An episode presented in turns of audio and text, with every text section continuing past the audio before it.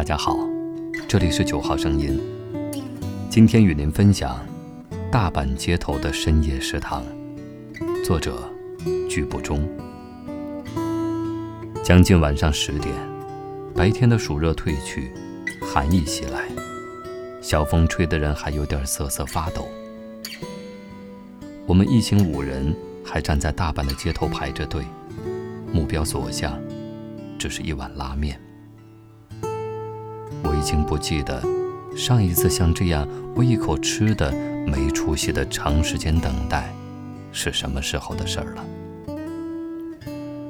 说起来，为了吃碗拉面，还真是大费周章。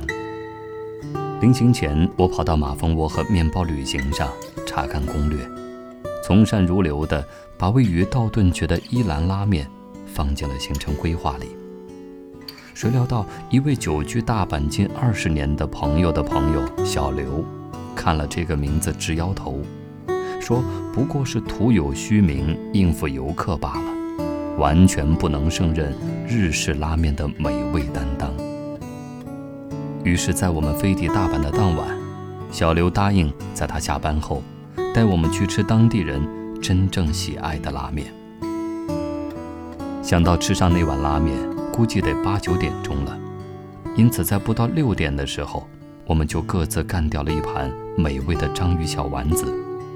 不，和国内的章鱼小丸子相比，它们的体态实在算不上娇小，应该叫它们章鱼大丸子才更合适。如果没有这盘章鱼烧垫底，我们大概根本没有力气和勇气等到夜里十点的拉面。还隔着四五十米远的距离，小刘就指给我们看：“喏，前面排队的那家就是。”走近了看，路灯下排队的人数不少，大概有二十来人的样子。店里的食客满足地推门出来，排在前面的人被热情地迎进去，新来的食客没有半点的惊讶、犹豫或是抱怨，自然地往队尾一站。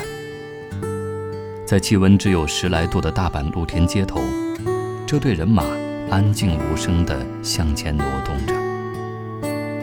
我们对长时间排队多少有点打怵，更何况只不过一碗拉面而已，改天吃或者不吃也无所谓，你说对吧？小刘安慰我们：日本人吃面很快的，尤其看见外面有人在等候，更是不会耽搁时间。好像也对，新进去的客人面前很快就多出一碗拉面，筷子速度很快的在碗和嘴边游走，店里不断有人起身结账。我们犹犹豫豫的站到了队尾。小刘介绍说，这家店之所以受欢迎，除了从面条到各种配料完全不使用任何化学调味品或是食品添加剂以外，秘诀主要在于酱油。都说酱油是日本人味蕾上的乡愁，这种用传统酿造方法酿制而成的酱油，产自日本酱油发祥地汤浅。向前追溯，这种酿造技术其实起源于宋朝时中国余杭的径山寺。然而数百年后，传统技法和手工精神。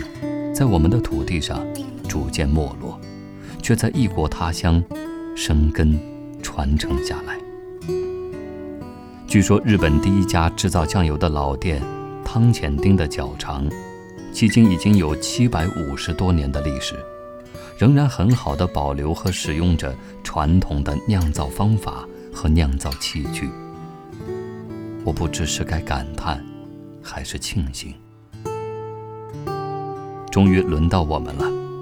三个操作间里的日本男人满脸带笑的热情招呼。我问小刘，像打了鸡血一样精神，他们中间换班吗？不换，从上午十一点到夜里零点，一直是他们仨。日本人的职业精神是长进骨子里的。我毫不犹豫地选择了以酱油为汤底的人气单品黑大酱拉面。另配了一份煎饺，类似于北方的锅贴。趁着拉面还未上桌，小刘抓紧时间给我们科普日本人的用餐习惯。日本人只有在吃拉面时才可以发出声音，并且吸溜声越大，越能说明你对味道的由衷喜爱和赞赏。拿起筷子吃面条前，要先用勺子喝上两口汤，这也是一种礼节。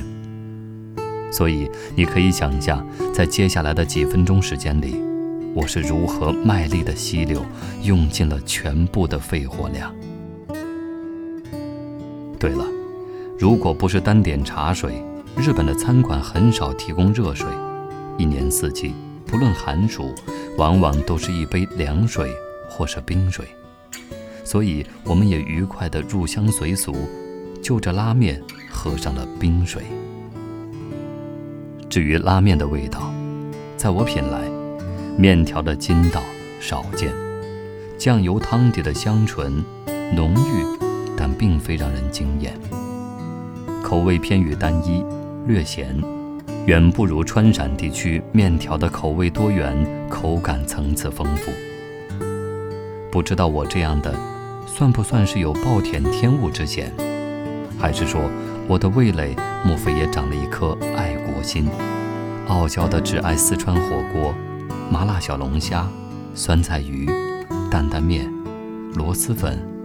表表面呢？不过怀揣满满的好奇心，第一次，我觉得味道不那么重要。吃的身上暖暖的，幸福感油然而生。推门出来，排队的人数丝毫不见减少。大概忙碌到深夜，是这家小店的必然。一家经营十年、不足二十平米的小店。没有一次扩大过经营面积，没有发展过任何一家连锁店。十年间最大的扩张，就是操作间里最初的两个男人，变成了三个男人。牌匾上的天然素材、自家制面，犹如一句承诺，没有一次敢于违背，也因此而造就了大阪深夜街头一景，没有一天不排队。虽然很俗，但我还是要说，十年如一日的坚持，耐得住繁华背后的寂寞，永远不迷失，做自己，才是成就一家小而美的王道。